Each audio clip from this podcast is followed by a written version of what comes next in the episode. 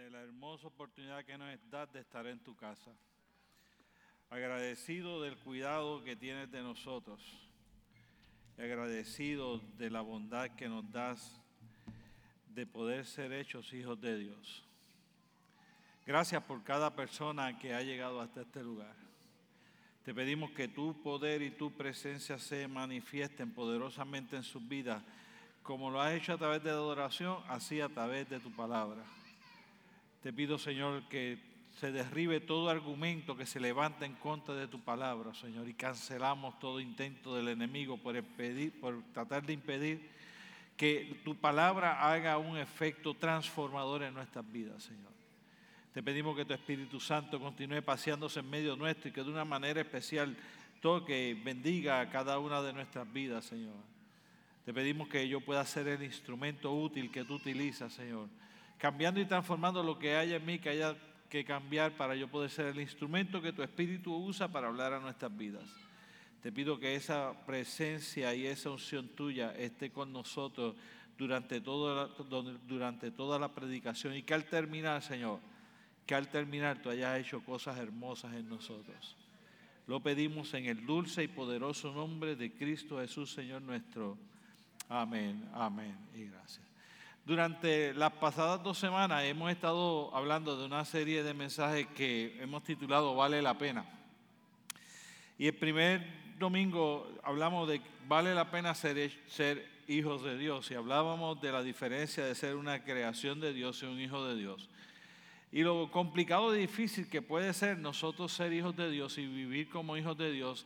Y el no entendimiento, no comprensión de la gente y muchas veces hasta eh, el castigo o, la, mala opinión que la gente quiera tener de nosotros y lo difícil que se hace toda esa, toda esa presión contraria para nosotros ser eh, hijos de Dios. Y, la realidad del caso es que eh, si lo dejábamos allí parecía que no valía la pena ser hijo de Dios, pero después hablábamos de los grandes beneficios que trae ser el hijo de Dios, ser el hijo del Padre amoroso, del Padre proveedor, del Padre que nos acompaña, del Padre que nos cuida, del Padre que nos fortalece, del Padre que nos garantiza que estará con nosotros todos los días hasta el fin del mundo. La semana pasada hablábamos de que esa fidelidad de Dios, no, eso, eso de ser fieles, no es nada más ahora en este caso, que la fidelidad de Dios es hacia nosotros, sino que vale la pena, perdón, decíamos que vale la pena ser siervos de Dios. Y hablábamos de que hay una necesidad de poder ser el siervo de Dios que Dios quiere que nosotros seamos. Y decíamos que no va a ser fácil y que hay muchas cosas que empiezan a interactuar y que nuestra manera de ser y lo que nosotros anhelamos, nosotros queremos, nosotros esperamos ser en la vida y todas estas otras cosas empiezan a conspirar para que nosotros seamos fieles, que no es otra cosa que nosotros cumplir con lo que es la voluntad de Dios para nuestra vida, solamente la voluntad de Dios para nuestra vida. Eh, para eso hablamos que hace falta confianza en que Dios de verdad, de verdad tiene un plan que es perfecto, bueno, correcto para nosotros y que nosotros no debemos temer en vivir de acuerdo a la voluntad de Dios, porque esa voluntad de Dios cuando se manifieste en nuestra vida será una voluntad de Dios que realmente trae unos frutos que son buenos para nosotros. Y hablábamos de que esa fidelidad nosotros la, vamos a ver y que no hay otra cosa que el Señor algún día vamos a llegar delante de su presencia y que culmine evaluando nuestra vida no por lo que nosotros hemos hecho, sino porque nosotros hemos sido buenos siervos. Y que al final Él pueda decir, bien, buen siervo y fiel, en lo poco fuiste fiel, en lo mucho te pondré, entra en el gozo de tu Señor. Hoy día la sociedad nos empuja hacia otras direcciones distintas a las que queremos hablar hoy. Hoy queremos hablar de que vale la pena serle fiel. Y que ser fiel es una característica que todos nosotros debemos tener y vale la pena ser fiel. Cuando usted mira la fidelidad hoy día, hoy día la, fidelidad de nosotros, de la gente, está comprometida.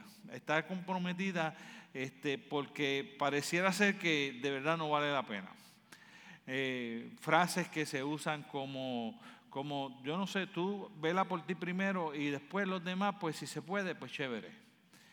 O, o, no, tú procura alcanzar lo que tú te propones y si los demás, pues que cada cual pelee por lo suyo. O eh, antes, las sociedades anteriores, eh, la fidelidad se, medía a base del tiempo que tú podías estar en, un trabajo, por ejemplo. Y antes, pues las compañías tenían planes de retiro para sus empleados, para que sus empleados pudieran permanecer con ellos los 30 años de su vida laboral. Y, entonces la gente se sentía casi, casi, casi socio, casi codueño de ese trabajo donde ellos estaban y trabajaban en ese sitio como si ellos fueran casi dueños de ese sitio.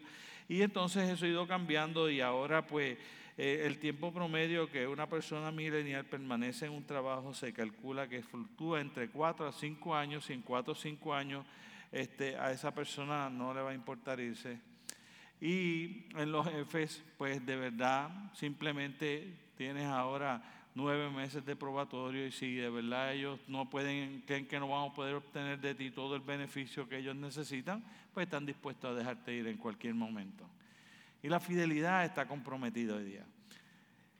El problema está cuando la sociedad empieza a transformarse y nosotros nos vamos transformando con ella. Cuando nosotros vamos a poner un alto en lo que la palabra del Señor enseña, lo que nosotros enseñamos y cómo en lo que la palabra del Señor enseña y la sociedad enseña, y cómo cuando chocan la palabra del Señor debe ser lo que en la vida del creyente toma prioridad. Yo no estoy diciendo que la sociedad esté mal por esos puntos y esos argumentos. Posiblemente tienen razón en muchos de esos puntos. Y ahí no hay problema. Y a lo mejor están equivocados en otros puntos, tampoco a lo mejor hay problema. Donde yo veo un gran conflicto, un gran problema es cuando esa señal, esa conducta de la sociedad empieza a convertirse en mi norma y de conducta, yo siendo creyente, cuando va en contra de lo que la palabra del Señor enseña o cuando la cera mi relación con Dios si yo vivir ese tipo de fidelidad moderna afecta mi relación con Dios, entonces yo no debo vivir ese tipo de, fidelidad moderna.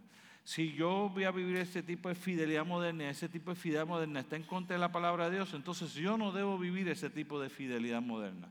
Debo mantenerme viviendo la fidelidad que la palabra del Señor enseña y provee para cada una de estas vidas. Y vale la pena vivir haciendo así fiel. Pero en el caso de hoy, aunque vamos a tocar en algunas áreas, principalmente va a estar enfocado en nuestra fidelidad y de cómo serle fiel a Dios, porque vale la pena serle fiel. Y yo quiero que leamos en Apocalipsis capítulo 2, versículo 10, y dice de la siguiente manera, no temas en nada lo que vas a padecer.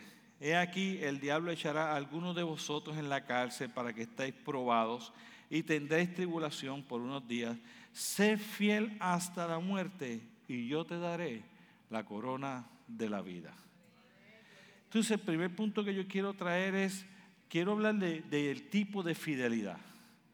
Pero cuando hablamos de que vale la pena serle fiel, serle fiel, el tipo de fidelidad que nosotros estamos hablando cuando decimos vale la pena serle fiel. ¿Y qué es serle fiel? ¿Cómo es esa fidelidad? Bueno, lo primero es que esa fidelidad es una fidelidad que debe durar desde el día en que tú crees en Jesucristo como tu Señor y Salvador y debe terminar en el día en que tú moriste. Y dice, sé fiel hasta la muerte y la recompensa de tu felicidad será que Él te dará la corona de la vida. Entonces, no es una vida cristiana donde yo le soy fiel a Dios por periodos de tiempo. Yo tengo unos periodos de tiempo, pues que estoy perdone la expresión, juqueadito con Dios y estoy ahí, ¿sabes? Ya tú sabes, ahí enchulado de Dios, estoy motivado, estoy entregado, tengo una entrega total y después de momento pues estoy, pues hago lo que me da la gana, este, le doy prioridad a otras cosas. Esa no es la fidelidad que Dios espera. No es una fidelidad que es por periodos de tiempo. No es una fidelidad que va a empezar cuando yo diga o cuando yo crea. No, pues, por, pues yo voy a estar por ahora, no le voy a ser fiel y, y cuando ya yo esté, pues, ¿sabes? Que ya yo, ya yo pasé los mejores años. Entonces, pues yo empiezo a hacer lo que Dios quiere que yo haga. Pero por ahora, pues yo, yo voy a poner eso en hold. Yo conozco gente que, que me ha dicho que, pues cuando ellos se retiren, entonces, ¿qué le van a dedicar a Dios el tiempo de hacer lo que Dios le ha puesto en el corazón desde el día en que se convirtieron?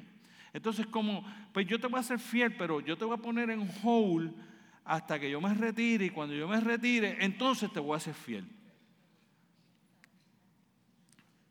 No es una fidelidad en que yo empecé siendo fiel y en el camino dejé de ser fiel y no volví a serle fiel nada más. Y voy a vivir agarrado del recuerdo de lo que fue mi fidelidad a Dios. ¿Me sigue? Yo vivo agarrado de que, no, no, no, lo que yo he hecho por Dios, sí, pero eso lo hiciste hasta hace 5, 6, 7 años atrás y de ahí para acá no has hecho lo que hacías y no eres igual de fiel que como eras. Entonces es como que la fidelidad es por un término de tiempo corto, yo cumplo con mi timing, yo, yo, es como que me retiré. ¿Me sigue? Este, no, yo voy a cogerme una sabática como de uno o dos añitos y después sigo siéndole fiel a Dios. Eso es como yo, pastor, que dijera, vamos a hacer algo, yo voy a dejar de ser pastor por cinco añitos y después vuelvo y sigo pastoreando así. Y la gente va a nosotros no vamos a esperar por usted cinco años. ¿Y por qué Dios tiene que esperar cinco por nosotros? ¿Por qué Dios tendría que esperar cinco años por nosotros? ¿Por qué Dios tiene que esperar nuestra jubilación? O, por qué, o, como que yo dijera, bueno, Señor, que yo voy a ser pastor, yo voy a responder tu llamado, pero tú sabes que yo no quiero ser pastor. Así que yo voy a ser pastor 10 años, a los 10 años me retiro de Oasis y no vuelvo a ser pastor ni de Oasis ni de ninguna otra y me voy a dedicar a lo que yo quisiera hacer. Entonces, nosotros a veces miramos como si ser fiel a Dios fuera eh, una decisión personal por un periodo de tiempo que yo deseo adjudicar a lo que yo voy a hacerle fiel a Dios y cómo yo voy a ser fiel a Dios. En intervalos de tiempo, inicialmente por un periodo de tiempo, o esperar un tiempo hasta que va a decidir ser fiel. Pero lo que Apocalipsis enseña no, no es así, dice, sé fiel hasta la muerte y yo te daré la corona de la vida tiene un punto de partida el día que nosotros entregamos nuestro corazón a Jesucristo y tiene un punto final. Pero el punto final no es cuando yo adjudique, cuando yo crea o por el periodo de tiempo que yo crea, sino que Él espera mi fidelidad hacia Él, sea desde el día en que yo entregué mi corazón a Él hasta el día en que yo parta a la eternidad. Todo el resto de nuestra vida Él espera nuestra fidelidad. No es una fidelidad compartida, no es una fidelidad temporera, no es una fidelidad con términos de, que claudique mientras estemos vivos, no es tiempo de, comienzo cuando yo lo adjudique, es desde el día en que yo empecé a mi relación con Jesucristo hasta el día en que yo morí con Jesucristo, Él espera que yo sea fiel. Esa fidelidad que Él espera es una fidelidad que está fundamentada en que nosotros hacemos como decíamos la semana pasada, por eso serle fiel viene después de ser siervo, porque es que lo que Él quiere que yo haga, yo lo hago, eso es ser obediente y ser siervo. Que yo lo haga todo el tiempo que Él quiera que yo lo haga hasta el día de mi muerte, es ser fiel. Ser fiel es yo hacer lo que el Señor quiere que yo haga, me hace obediente, me hace buen siervo. Yo hacer lo que Él quiere que yo haga todos los días de mi vida hasta que yo parta la presencia de Dios, me hace fiel. Entonces, la fidelidad de Dios está fundamentada en yo estar obedeciendo y yo ser como Él quiere que yo sea desde el momento en que yo me convertí hasta el momento en que yo morí. Yo sé que nosotros ya en esta sociedad no tenemos esa tendencia, especialmente si usted es milenial, usted se lo hacer más difícil todavía, y si usted es de la generación Z que viene a los mileniales, peor todavía, porque en esta época la palabra compromiso y permanecer haciendo algo para alguien o a favor de algo o de alguien por un periodo de tiempo largo no existe en esta sociedad. Pero su palabra no ha cambiado y la fidelidad hacia Dios, Dios sigue esperando que sea la misma. Él es el mismo ayer, hoy y por los siglos. No hay mudanza alguna ni sombra de variación.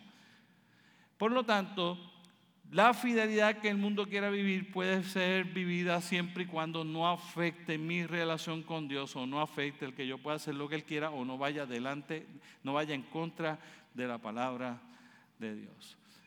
Lo segundo de esa fidelidad que no tiene, solo caduca cuando yo muero.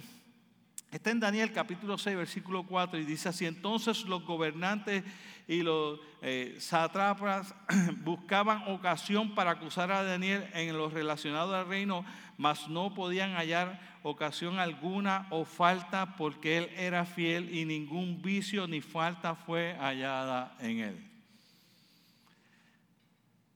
Escúchelo bien. Buscaban ocasión para acusar a Daniel en lo relacionado al reino, en lo que él hacía, en su fidelidad hacia su autoridad, mas no podían hallar alguna ocasión alguna o falta porque él era fiel y ningún vicio, ni siquiera, no es que no había, no había ni muestra alguna de que hubiese alguna falla en él, de que en alguna manera él no fuese fiel.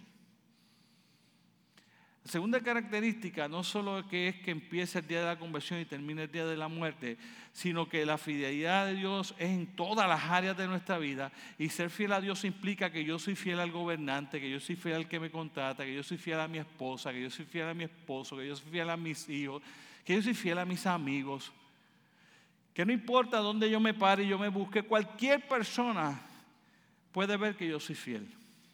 Escuche lo interesante de la fidelidad. La fidelidad no se mide o, o, lo determina la persona que lo vive, sino la persona que la recibe. En otras palabras, tú no puedes evaluarte y considerarte que de verdad tú eres fiel Dios va a evaluar si tú eres fiel. La gente va a evaluar si tú eres fiel.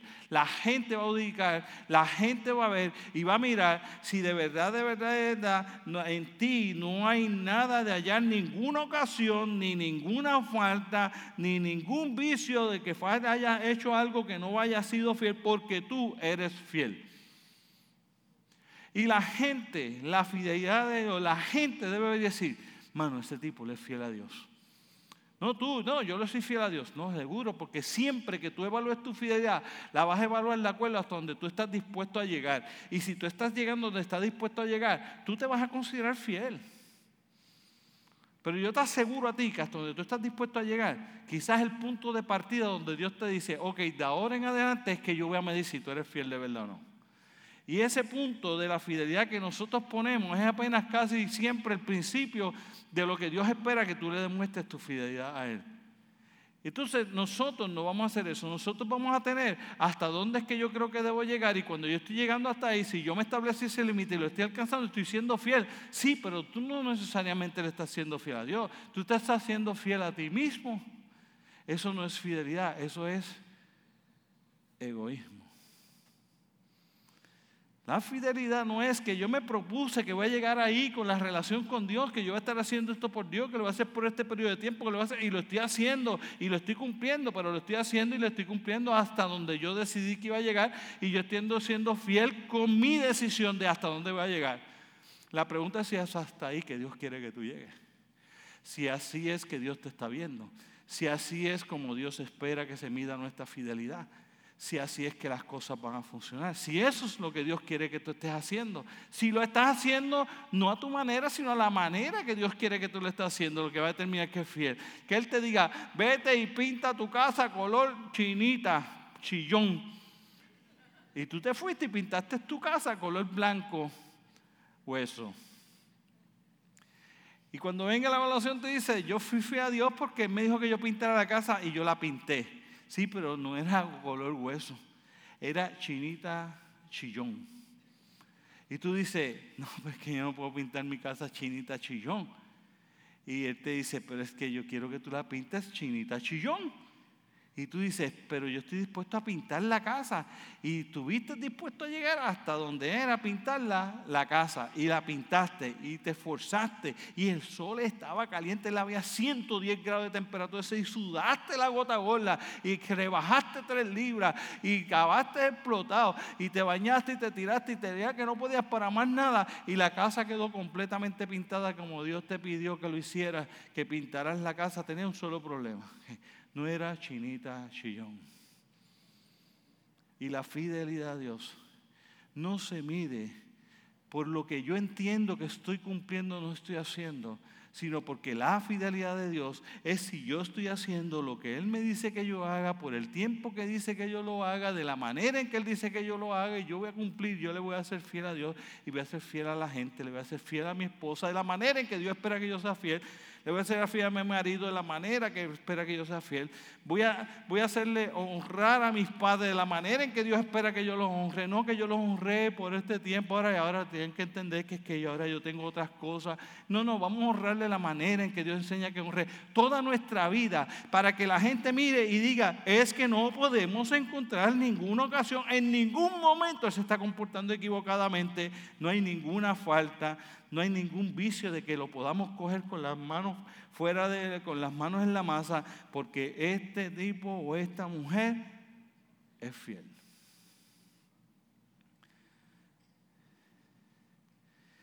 Entonces uno dice, wow, pero es que esa fidelidad es muy difícil.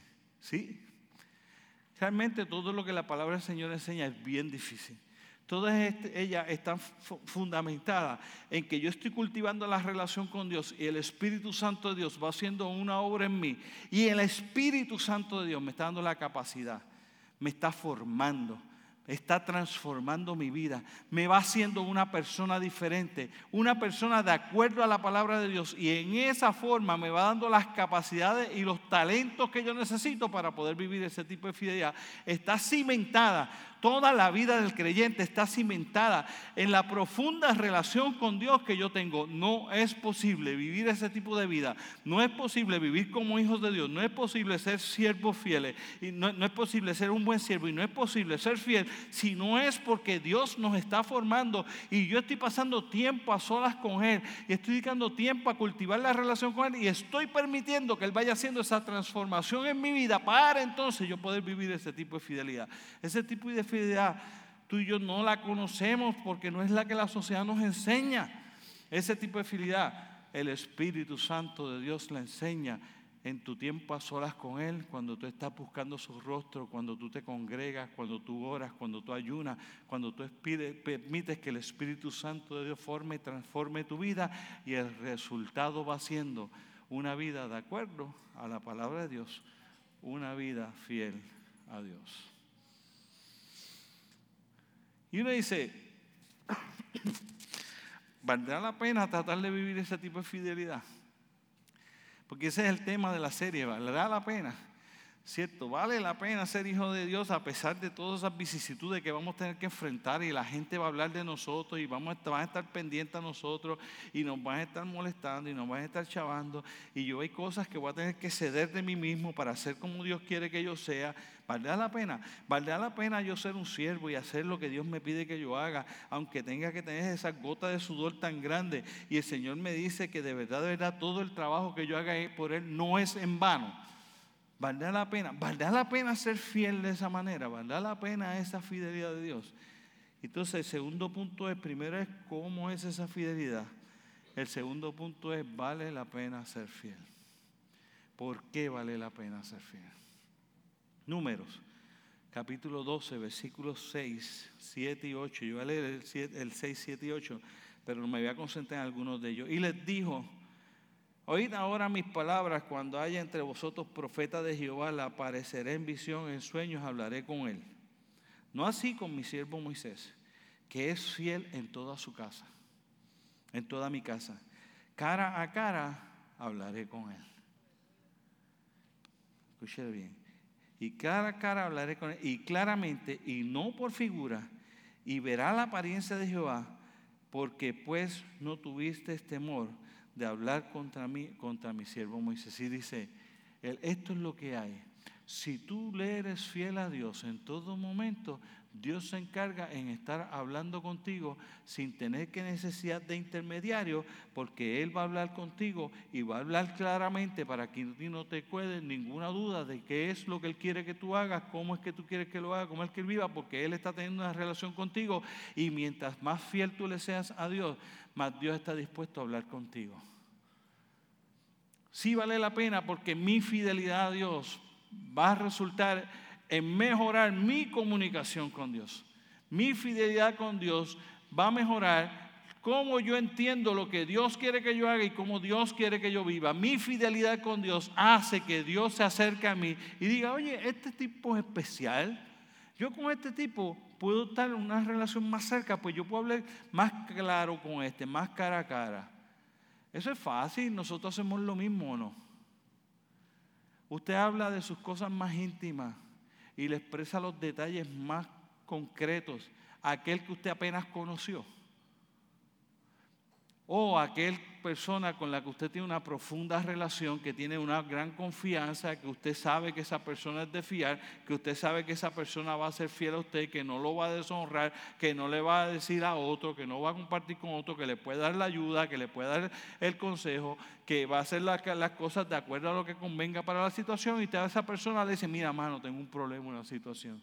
Te voy a hablar claro. ¿qué? Me pasó esto, hice esto, metí las patas, estoy viviendo estas consecuencias, ¿qué tú tienes que decirme? Eso usted no lo hace con el que acaba de conocer. Pero nosotros no lo hacemos con el que acabamos de conocer y queremos sin que nosotros conozcamos a Dios y que Dios conozca a nosotros íntimamente y profundamente, porque nosotros estamos cultivando esta relación con Él, estamos siendo fieles a Él y queremos que al que Dios le es bien fiel, que el que es bien fiel, bien fiel a Dios, bien fiel a Dios, tenga la misma comunicación con Dios que el que no le es nada fiel a Dios, nada fiel a Dios y quiere que Dios lo escuche de la misma manera. Y la palabra del Señor dice, no, tu fidelidad abre mis oídos. Tu fidelidad abre mi boca. Mientras más fieles vivimos con Dios, mejor es nuestra comunicación con Dios, más Dios nos dirige, más Dios nos guía, más Dios nos dice qué hacer, más Dios nos dice, cuidado, no hagas eso. Porque el Espíritu Santo de Dios comienza a no estar inoperante en nuestra vida, sino que el Espíritu Santo de Dios comienza a ser operante en nuestra vida y el Espíritu Santo de Dios comienza a redarguirnos, comienza a guiarnos, comienza a dirigirnos, comienza a consolarnos, porque eso es lo que Él es en su persona. Simplemente la relación con Dios va a activar la obra del Espíritu Santo de Dios en nuestra vida y nos va a hacer que el Espíritu Santo de Dios se comunica con mi espíritu y entonces nosotros empezamos a tener unas conversaciones que podemos comprender y ver las cosas que antes no veíamos, que ahora quizás nos vemos como ciegos, como dice la palabra. Pero Él hará que esas cosas cobren vida y sean visibles en nosotros. Y la fidelidad a Dios va a determinar cuánto Dios oye y cuánto Dios nos habla. Y la gente dice, ¿y cómo yo voy a saber qué es la voz de Dios? Serle fiel. Y si yo soy fiel, voy a conocer la voz de Dios. Cara a cara hablaré contigo claramente. Claramente. Y yo lo que creo es que nosotros hemos olvidado que esto de, de, tener una relación con Dios y una vida íntima con Dios va más allá de, la liturgia que nosotros podemos desarrollar como seres humanos cristianos y va en una cosa de intimidad que va haciendo que nosotros desarrollemos una fidelidad a ese ser que nosotros tantos amamos, que le llamamos Dios, que estamos dispuestos a ser los siervos que Él quiere que nosotros seamos, que nos sentimos orgullosos de ser hijos de Dios y por ende estamos dispuestos a vivir la vida de fidelidad que Él espera que nosotros vivamos en todos los ámbitos de nuestra vida, porque no queremos que nadie encuentre falla alguna, porque yo sé que eso lacera mi servicio porque yo sé que eso me lacera como hijo de Dios, porque yo sé que eso cierra mis canales de comunicación y como yo no quiero que nada de eso acontezca, yo le vivo siendo fiel. Lo segundo, por lo que vale la pena, excepto Deuteronomio 1.36 y Deuteronomio 7.9, excepto Caleb, hijo de José, eh, de Jefoné, él la verá, hablando de la tierra prometida, y le daré la tierra que él pisó y a sus hijos, porque ha seguido fielmente a Jehová.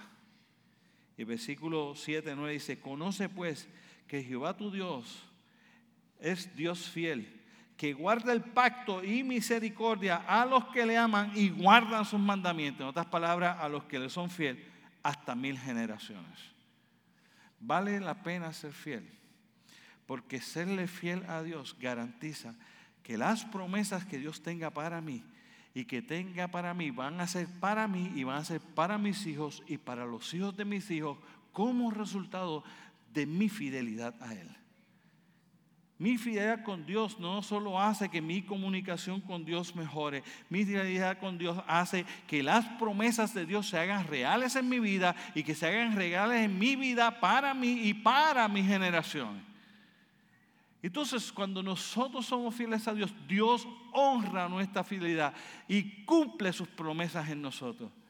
sin nosotros serle fiel, Él no tiene compromiso alguno. Las promesas de Dios son para aquellos que le son fieles. Y en el área en que tú seas fiel, en esa área Él podrá cumplir las promesas sobre ti. En la área que no seamos fieles no le podemos exigir nada. Y después de todo, Él no tiene un compromiso con nosotros. Escuche, ¿usted sabe por qué hay mucha gente frustrada con el Evangelio?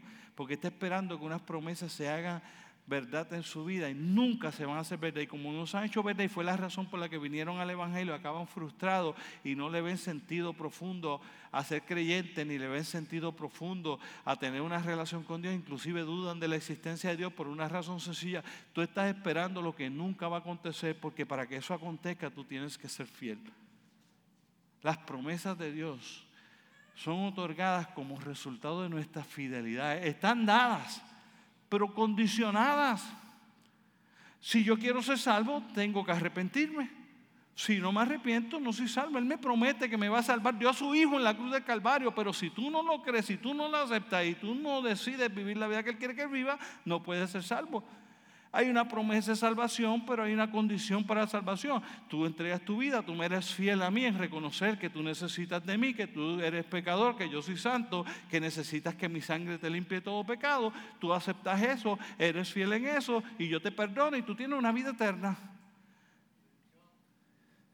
más buscar primeramente el reino de Dios y su justicia y todas las demás cosas te serán añadidas. Tú serme fiel buscando a mí primeramente y las demás cosas van a ser añadidas, pero las demás cosas no tienen por qué ser añadidas sin tu fidelidad.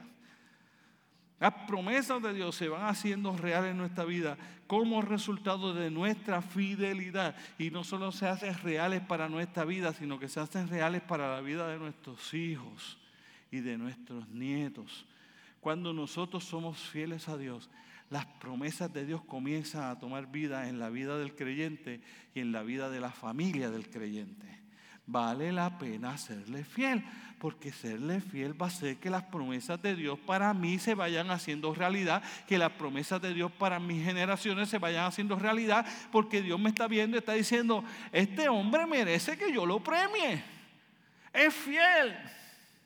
Nosotros no premiamos la fidelidad y, y Dios también y Dios también. Lo tercero, de este segundo, tercero y último de este punto, de por qué vale la pena ser fiel. Dice, amad a Jehová, Salmo, eh, Salmo 31, eh, versículo 23, y voy a leer la mitad del Salmo, de, ese versículo. Amad a Jehová todos, todos vosotros sus santos, a los fieles guarda Jehová. La tercera cosa que te quiero traer de por qué vale la pena servir a Dios es porque la protección de Dios está para cuidar a los que lo son fieles. Tú le eres fiel y Dios pone ángeles alrededor tuyo para cuidarte, protegerte y defenderte. Tú le eres fiel a Dios y Él dice que levanta escudos de protección para que los dardos del enemigo no lleguen a tu vida. Tú le eres fiel a Dios y Dios se procura que está contigo para cuidarte y defenderte. Cuán poderoso gigante. Tú le eres fiel a Dios y todo lo que Dios tiene que hacer para guardarte, Él te protege, Él te dice, Él te mete debajo de sus alas y te sombra y, y, morarás bajo la sombra del Omnipotente. El que habita al abrigo del Altísimo mora bajo la sombra del Omnipotente. Él no dijo sobre la sombra del, de, que todo del omnisciente.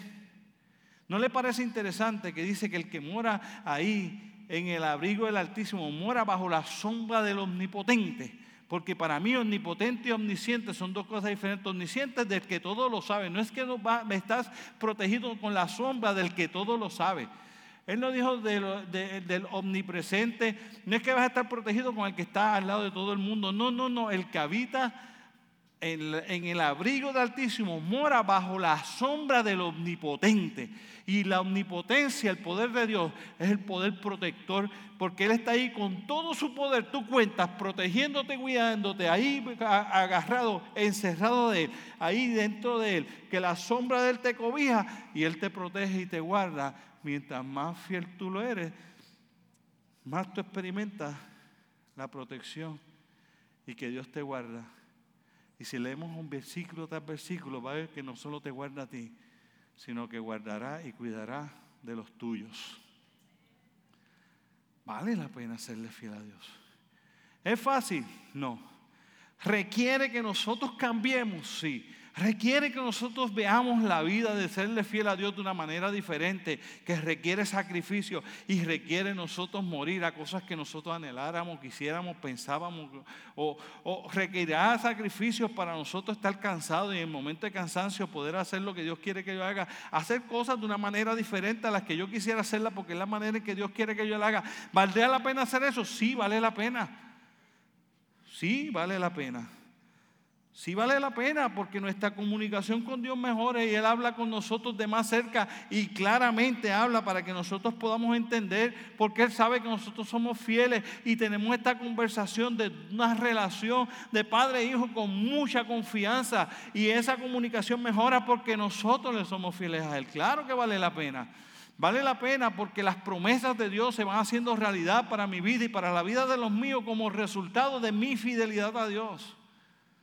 Claro que vale la pena, porque la protección de Dios va a ser una realidad para mí y para los míos, porque yo soy fiel y como es fiel es me guarda. Permíteme usar este ejemplo para terminar ese punto.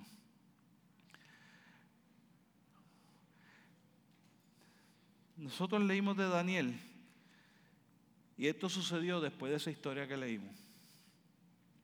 A Daniel, como no pudieron encontrarle nada, como quiera le fabricaron un caso y le hicieron una trastadita y una trampa y engañaron y, engañaron al jefe y le dijeron, mira, este hombre te falló, este hombre está haciendo esto, buscaron la excusa, se inventaron que eso era una oración porque sabían que él era tan fiel a Dios que cuando ellos establecieron la norma de que tenían que arrodillarse a orar ante la imagen de este emperador, y todo el mundo cuando sonaba la bocina tenía que inclinarse. Ellos sabían que, que Daniel era tan fiel a Dios que Daniel no se iba a inclinar. Así que como no podían cogerlo de ninguna manera, dijeron, la única manera de cogerlo a él es que él es tan y tan y tan y tan y tan y tan y tan fiel a Dios, que él va a preferir no arrodillarse y cuando no se arrodilla entonces lo vamos a coger. Y dicho y hecho, hicieron la imagen, sonaba la trompeta esa, la bocina, todo el mundo se arrodillaba, pero Daniel no. Daniel dijo, ok, abrió las ventanas así de su habitación, de par en par. Y cuando escuchaba la bocina se tiraba a rodillas. Y tres veces al día se tiraba a rodillas que todo el mundo viera que él estaba inclinado delante de Jehová y no delante de la imagen. Y los cogieron. Y lo llevaron de, donde el emperador. Y el emperador dice, Daniel, yo te amo con todo el corazón y tú lo sabes, pero pues aquí tengo la mano atada porque ya yo metí las patas, ya estos me cogieron de bobolones yo te tengo que echar el foso de los leones. Y cogieron a Daniel y le iban a echar el foso de los leones. El pan no quería hacer eso porque conocía la fidelidad de Daniel, sabía que lo habían entrampado, pero quedó ahí frito. Y cuando lo echa allí, le dice que tu Dios te salve. Pero el rey conocía la fidelidad de Daniel. Y por la mañana salió corriendo y dijo, quiten la piedra. Y le dice, Daniel, ¿estás bien? Y él le dice, seguro que estoy bien. Dios encerró la boca de los leones y le sirvieron de almohada y de calentarlo y todo. Durmió acurrucadito con los leones, los más chéveres.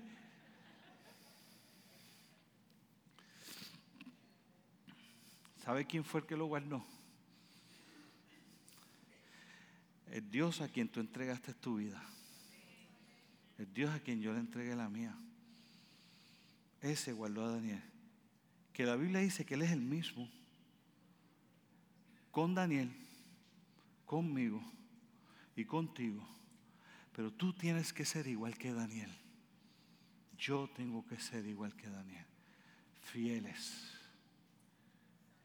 Y en la fidelidad Dios mueve su mano para protegerme a mí y a los míos y librarnos de los fosos de los leones que quieren destruirnos. La historia, si usted le quiere acabar de leer, podría decirle continuo y se va y se lee el libro de Daniel. Pero la realidad del caso es que quienes a la larga pagaron las consecuencias fueron los que quisieron entrampar a Daniel porque Dios fue fiel y Dios lo protegió y Dios los libró. ¿Sabe a quién Dios no libró? A los que habían sido infieles a su emperador. Y por caprichos de ellos quisieron, eh, eh, eh, quisieron hacerle la trampa a Daniel. Ellos pagaron las consecuencias porque sabe que sabía ese emperador esta gente de verdad, de verdad, no me es fiel. Mis hermanos, nosotros tenemos que decidir si vamos a vivir la vida de fidelidad que Daniel vivía hacia Dios y experimentar la protección de Dios sobre nosotros y sobre los nuestros. Si vamos a vivir la fidelidad a Dios para nosotros poder experimentar las promesas de Dios en nuestra vida y en la vida de los nuestros, si vamos a vivir esa fidelidad a Dios para que nosotros tengamos esta mejor comunicación con Dios porque Dios se acerca y nos habla con claridad y cara a cara como le hablaba Moisés.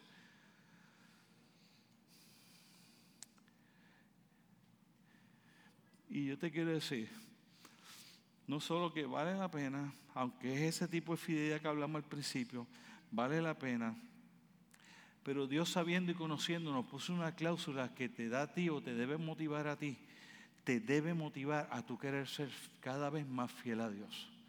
Y yo te quiero leer la cláusula que Él puso este contrato. Tú me eres fiel y yo hablo más cerca contigo. Tú me eres fiel y tú y los tuyos reciben mis promesas. Tú me eres fiel y yo te guardo y protejo a ti y a los tuyos. Y puso esta cláusula al final.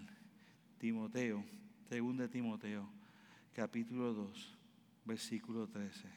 Si fuéramos infieles, si viviendo esa vida de fidelidad, en momentos no logramos ser fieles como Dios. En ocasiones, en las excepciones a la regla, en lo que Dios está mirando el corazón y está viendo el deseo de nosotros serle fiel. Si nosotros tratando de vivir en esa, fidelidad a Dios, como quiera en ocasiones le falláramos, ocasionalmente falláramos a nuestra finalidad, Él permanecerá fiel a nosotros. Él no puede negarse a sí mismo. Esa fue la cláusula en letras pequeñas que él puso. Vive fiel a mí. Si viviendo fiel a mí en ocasiones no puedes lograrlo y me fallaras y no sé, no hiciste, no cumpliste, y esa no es la regla, sino la excepción, porque yo sé, yo te conozco, yo sé que tú estás viviendo, yo sé que tú estás tratando de vivir una vida de fidelidad a mí, pero si intentando eso tú fallaras, entonces como quiera, yo te voy a ser fiel. Esto sería que Dios te fuera fiel si tú sales eso. Si tú estás viviendo una vida de fidelidad a Dios en ocasión, sin quererlo, le fallaste a Dios, Él va a seguir, siendo, seguir siendo fiel. Quiere decir que Él seguirá hablando contigo, claramente. Quiere decir que Él seguirá haciendo una realidad las promesas en tu vida y en la de los tuyos, porque porque Él sabe que tú estás viviendo para ser fiel. Que le fallaste, es verdad, pero Él sabe la intención de tu corazón. Él conoce tu deseo de vivir fiel. Él va a seguir siendo fiel.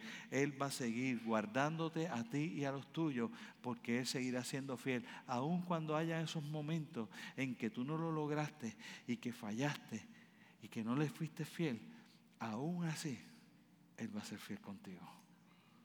¿Vale o no vale la pena?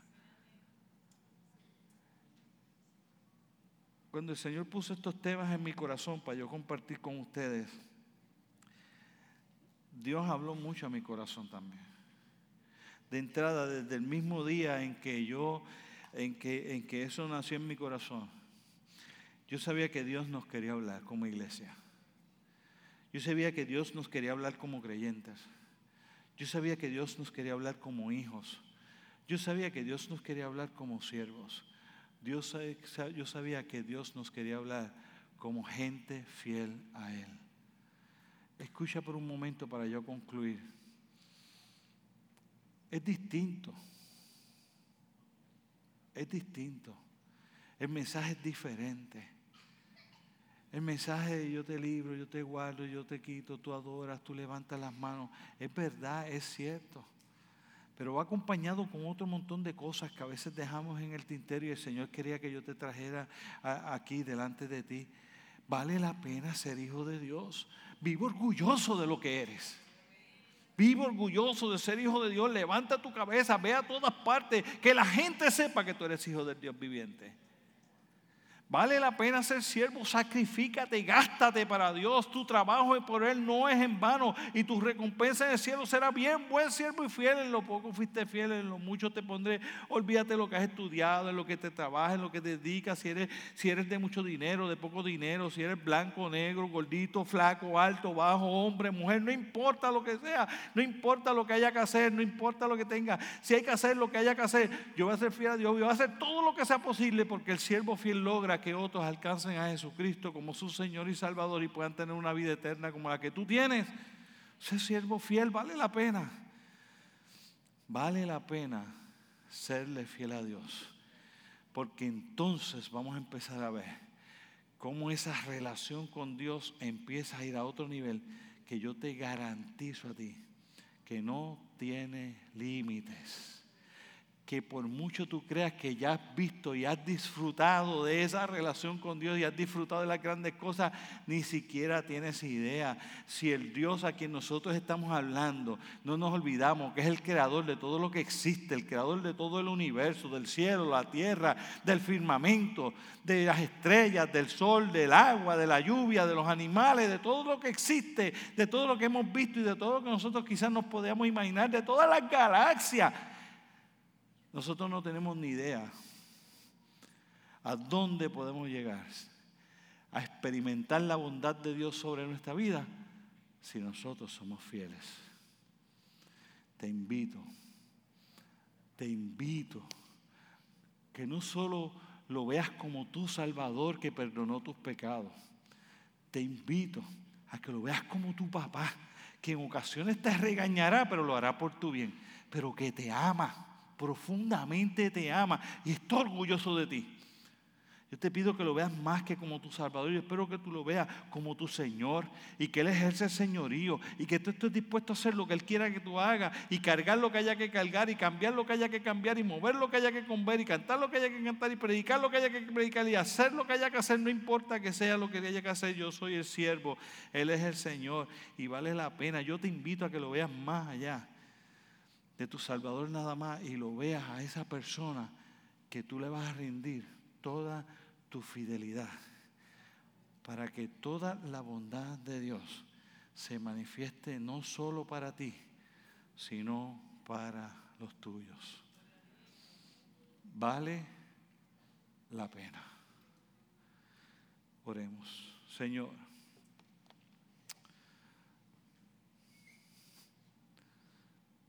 Tu palabra es preciosa. Pero es tu palabra. Tú eres aún más hermoso y más precioso. Vale la pena tener esa relación contigo, Señor. Vale la pena vivir como hijos, vivir como siervos y vivir siendo fieles a ti.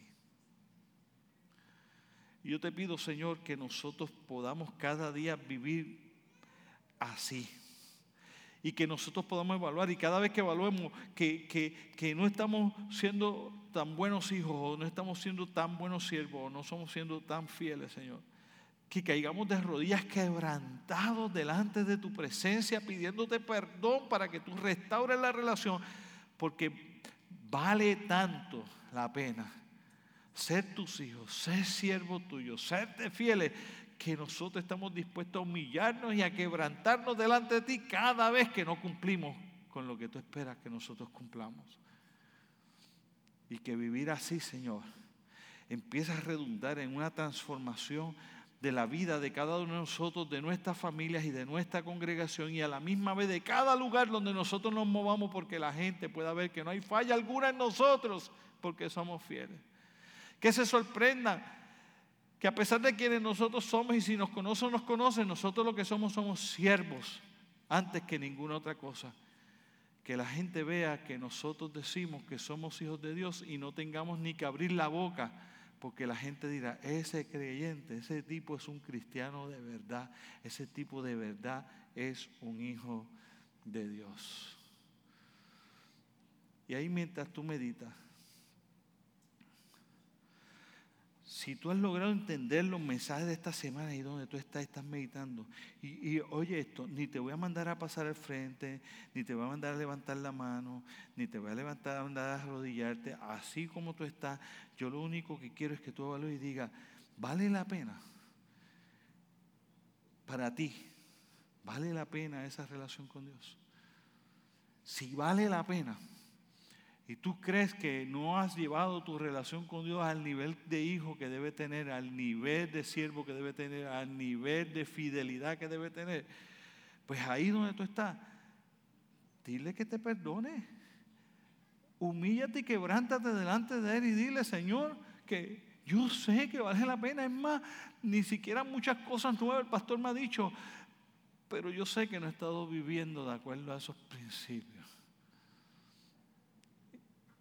Y yo quiero pedirte hoy, no solo perdón, sino pídeles que te ayude a vivir como un hijo de Dios y orgulloso de serlo. Que no te avergüenzas del Evangelio porque es poder de Dios para salvación. Y dile ahí que estás dispuesto a ser siervo en lo que Él te necesite sabiendo que posiblemente van a hacer cosas que quizás no sean las que tú te agradan, ni siquiera las que tú habías pensado. Pero tú sabes que Él te va a honrar, y tú sabes que Él te va a ser fiel, y tú sabes que te vas a sentir bien y que al final de los días dirás, bien, buen siervo y fiel, en lo poco fuiste fiel, en lo mucho te pondré, entra en el gozo de tu Señor. Ahí donde está, dile, Señor, ayúdame a vivir fiel a ti. Ayúdame a vivir con ese tipo de fidelidad. Que la gente pueda ver que yo soy fiel. Que tú puedas ver que yo soy fiel. No solo que yo crea, no solo que yo piense, evalúe o, medite o crea, tú juzgues que soy fiel. La gente que juzgue que yo soy fiel. Ayúdanos a vivir ese tipo de fidelidad. Y por último, dile, pero reconozco que humanamente yo no tengo las capacidades. Que sin tu Espíritu Santo haciendo la obra en mí y yo pasando tiempo a solas contigo y yo teniendo una relación más íntima contigo, no lo voy a lograr. Reconócelo delante del Señor. Y dile, ayúdame a querer buscarte cara a cara y a tener una relación íntima contigo que me ayude a serte fiel, a ser un buen siervo y un buen hijo de Dios. Señor, te presento a tu pueblo en esta mañana, agradecido de esta hermosa oportunidad y pidiendo, Señor, que tú hagas la obra completa que ellos hayan presentado en oración delante de ti. Te pido que les bendigas, que les guardes. Gracias por la oportunidad que me has dado de compartir tu preciosa palabra con ellos. Permite que esta palabra sea viva y eficaz en sus vidas. Y cree y procure y haga la transformación que es necesaria, que tú quieres hacer en cada uno de ellos. En el nombre poderoso de Cristo Jesús. Amén, amén y gracias. Dios les bendiga.